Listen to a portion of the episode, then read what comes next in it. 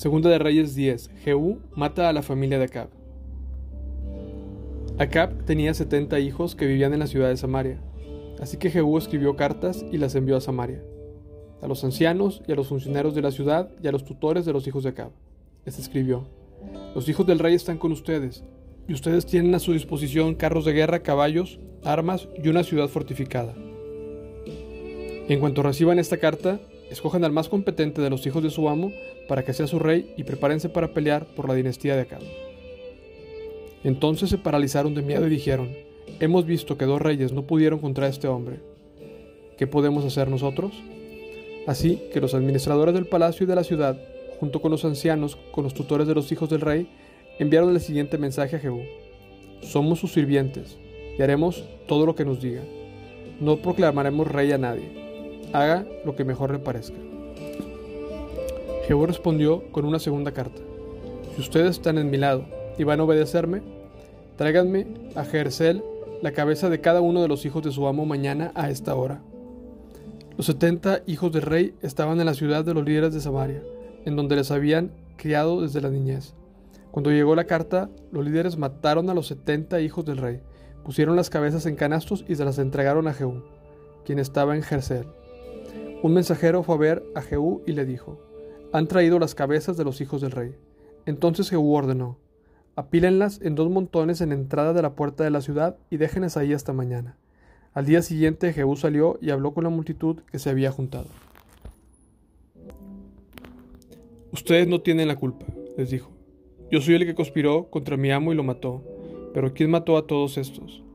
No tengan duda de que se cumplirá el mensaje que el Señor dio acerca de la familia de Acab. El Señor declaró, por medio de su siervo Elías, que esto sucedería.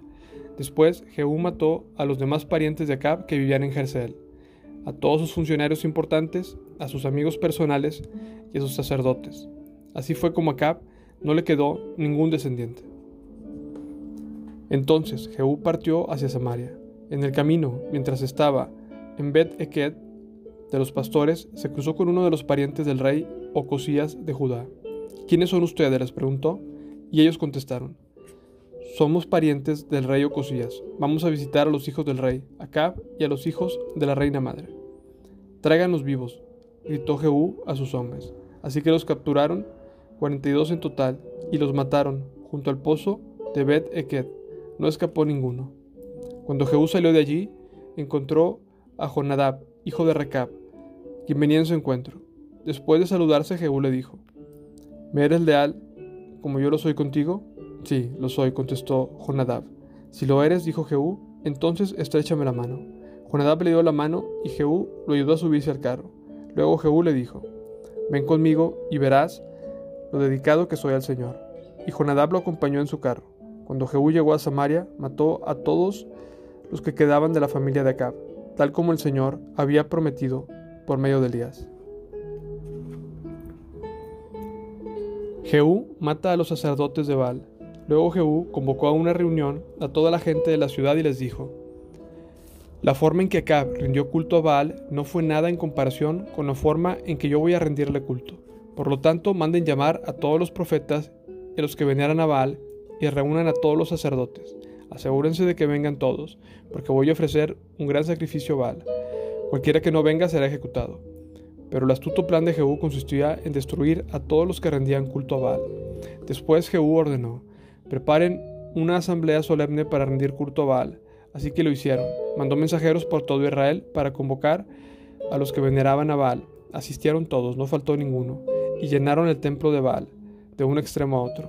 Entonces Jehú le indicó al encargado del guardarropa, asegúrate de que todos los que rinden culto a Baal tengan puesto uno de estos mantos, así que cada uno de ellos se le dio un manto.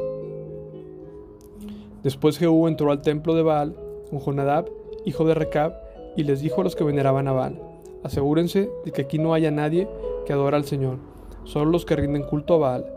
Así que estaban todos adentro del templo para ofrecer sacrificios y ofrendas quemadas. Ahora bien, Jehú había puesto a ochenta de sus hombres afuera del edificio y les había advertido, si dejan que alguno se escape, pagarán con su propia vida. Apenas Jehú terminó de sacrificar la ofrenda quemada, les ordenó a sus guardias y oficiales, entren y mátenlos a todos, que no escape nadie. Así que los guardias y oficiales los mataron a filo de espada y arrastraron los cuerpos afuera. Luego los hombres de Jehú entraron en la fortaleza más recóndita del templo de Baal y sacaron a rastras la columna sagrada que se usaba para rendir culto a Baal y la quemaron. Destrozaron la columna sagrada, demolieron el templo de Baal y lo convirtieron en un baño público, y así quedó hasta el día de hoy. De esa forma Jehú destruyó todo rastro de culto a Baal en Israel. Sin embargo, no destruyó los becerros de oro que estaban en Betel y Dan, con los cuales Jeroboam, hijo de Nabat, había hecho pecar a Israel. No obstante, el Señor le dijo a Jehú, Hiciste bien en seguir mis instrucciones de destruir la familia de Acab. Por lo tanto, tus descendientes serán reyes de Israel hasta la cuarta generación. Pero Jehú no obedeció con todo su corazón la ley del Señor, Dios de Israel. Se negó a abandonar los pecados que Jeroboam hizo cometer a Israel. Muerte de Jehú. Por ese tiempo el Señor comenzó a reducir el tamaño del territorio de Israel. El rey Asael conquistó varias regiones del país, al oriente del río Jordán, entre ellas toda la tierra de Galaad, de Gad, de Rubén y de Manasés. El área que conquistó se extendía desde la ciudad de Aroer, cerca del valle de Arnón, hasta tan al norte como Galaad y Basán. Los otros acontecimientos del reinado de Jehú todo lo que hizo y todos sus logros están registrados en el libro de la historia de los reyes de Israel. Cuando Jehú murió, lo enterraron en Samaria, y su hijo Joacás sucedió en el trono. Jehú reinó Israel desde Samaria durante 28 años en total.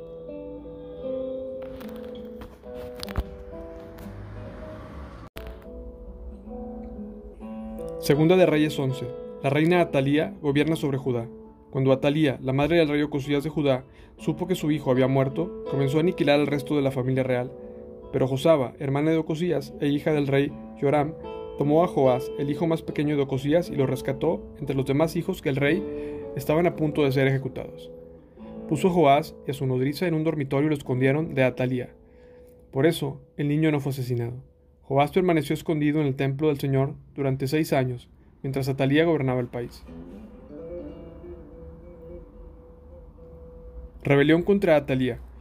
En el séptimo año del reinado de Atalía, el sacerdote Joiada mandó llamar al templo del Señor los comandantes, a los mercenarios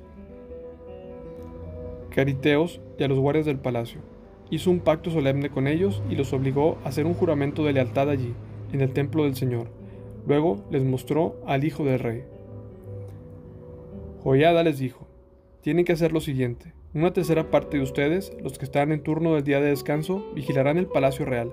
Otra tercera parte de ustedes harán guardia en la puerta del sur, y la otra tercera parte lo hará detrás de la guardia del palacio. Los tres grupos vigilarán el palacio. Los dos grupos que no están en turno en el día de descanso guardarán al rey en el templo del Señor. Formen una escolta alrededor del rey y mantengan sus armas en la mano. Maten a cualquiera que intente penetrar en las filas. Quédense junto al rey, vaya donde vaya. Así que los comandantes hicieron todo como el sacerdote Joyada les había ordenado. Los comandantes se encargaron de los hombres que se presentaban para su turno ese día de descanso, así como los que terminaban el suyo. Los llevaron a todos ante el sacerdote Joyada, quien les dio las lanzas, los escudos pequeños que habían pertenecido al rey David y estaban guardados en el templo del Señor. Los guardias del palacio se ubicaron alrededor del rey. Con sus armas listas formaron una hilera desde el lado sur del templo hasta el lado norte y alrededor del altar. Entonces Joyada sacó a Joás, el hijo del rey, y puso la corona sobre su cabeza, y le entregó una copia de las leyes de Dios. Lo ungieron y lo proclamaron rey, y todos aplaudieron y gritaron, ¡Viva el rey! Muerte de Atalía. Cuando Atalía oyó el ruido que hacían los guardias del palacio y la gente, fue deprisa al templo del Señor para ver qué pasaba. Cuando llegó, vio al recién coronado rey de pie en el lugar de autoridad, junto a la columna, como era la costumbre durante las coronaciones. Los comandantes y los trompetistas lo rodeaban, y la gente de todo el reino celebraba y tocaba trompetas. Cuando Atalía vio todo eso, rasgó su ropa en señal de desesperación y gritó, Traición, traición. Después, el sacerdote Joyada ordenó a los comandantes que estaban a cargo de las tropas, llévensela a los soldados que están en guardia frente al templo y maten a cualquiera que intente rescatarla, pues el sacerdote había dicho, no deben matarla dentro del templo del Señor. Por eso la agarraron y la llevaron a la puerta por donde los caballos entraban, al predio del palacio, y allí la mataron. Reformas religiosas de Joyada.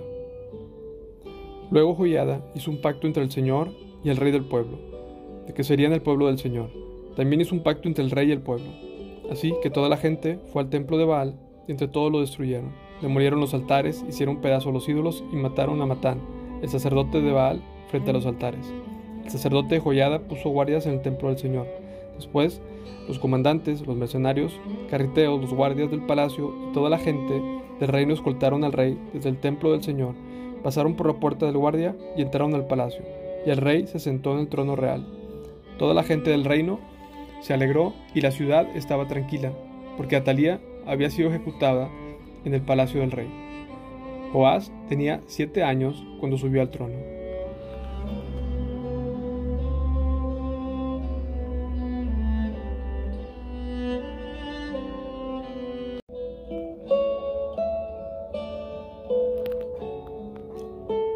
Segunda de Reyes 12. Joás repara el templo. Joás comenzó a gobernar Judá durante el séptimo año del reinado de Jehú de Israel y reinó en Jerusalén cuarenta años. Su madre se llamaba Sibia y era de Beerseba. Durante toda su vida, Joás hizo lo que era agradable a los ojos del Señor, porque el sacerdote Joyada lo aconsejaba. Pero aún así, no destruyó los santuarios paganos y la gente seguía ofreciendo sacrificios y quemando incienso allí. Cierto día, el rey Joás dijo a los sacerdotes, recogen todo el dinero que traiga como ofrenda sagrada al templo del Señor, ya sea el pago de una cuota, el de los votos, el de una ofrenda voluntaria. Los sacerdotes tomarán de ese dinero para pagar cualquier reparación que haya que hacer en el templo. Sin embargo, en el año 23 del reinado de Joás, los sacerdotes aún no habían reparado el templo. Entonces el rey Joás mandó llamar a Joyada y a los demás sacerdotes y les preguntó, ¿por qué no han reparado el templo? Ya no tomen más dinero para sus propias necesidades. De ahora en adelante, todo debe usarse en la reparación del templo. Así que los sacerdotes acordaron no aceptar más dinero de la gente y también estuvieron de acuerdo en que otros tomaran la responsabilidad para reparar el templo. Luego el sacerdote, Joyada, tomó un cofre grande, e hizo un agujero en la tapa y lo puso al lado derecho del altar, en la entrada al templo del Señor. Los sacerdotes que cuidaban la entrada ponían dentro del cofre todas las contribuciones de la gente, cada vez que el cofre se llenaba, el secretario de la corte y el sumo sacerdote contaban el dinero que la gente había traído al templo del Señor y después lo metían en bolsas. Luego entregaban el dinero a los supervisores de la construcción, quienes a su vez lo usaban para pagarle a la gente que trabajaba en el templo del Señor, los carpinteros, los constructores, los albañiles y los picaderos. También utilizaron el dinero para comprar la madera, la piedra labrada que necesitaban para reparar el templo del Señor, y pagaron todo tipo de gasto relacionado con la restauración del templo. El dinero que se traía al templo no se usó para hacer copas de plata ni despalvidaderas, tazones, trompetas ni otros objetos de oro o de plata para el templo del Señor. Se asignó a los trabajadores que lo utilizaron para hacer las reparaciones del templo. No fue necesario pedir cuentas de ese dinero a los supervisores de la construcción, porque eran hombres honestos y dignos de confianza.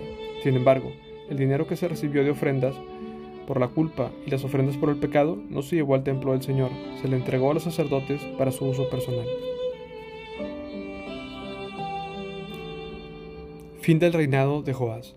En esos días el rey Asael de Aram entró en guerra contra Gad y la tomó. Luego se dirigió a atacar a Jerusalén. Entonces el rey Joás recogió todos los objetos sagrados que Josafat, Joram y Ocosías, los reyes anteriores de Judá, habían dedicado junto con él mismo había dedicado. Después le envió todo a Asael, junto con todo el oro que había en los tesoros del templo del Señor y en el palacio real. Como resultado, Asael suspendió su ataque a Jerusalén. Los demás acontecimientos del reinado de Joás y todo lo que hizo están registrados en el libro de la historia de los reyes de Judá. Ahora bien, los funcionarios de Joás conspiraron contra él y lo asesinaron en Bet Milo, rumbo a Sila. Los asesinos eran consejeros de confianza Josacar, hijo de Simeat, y Josabat, hijo de Somer. Joás fue enterrado con sus antepasados en la ciudad de David. Luego su hijo Amasías sucedió en el trono.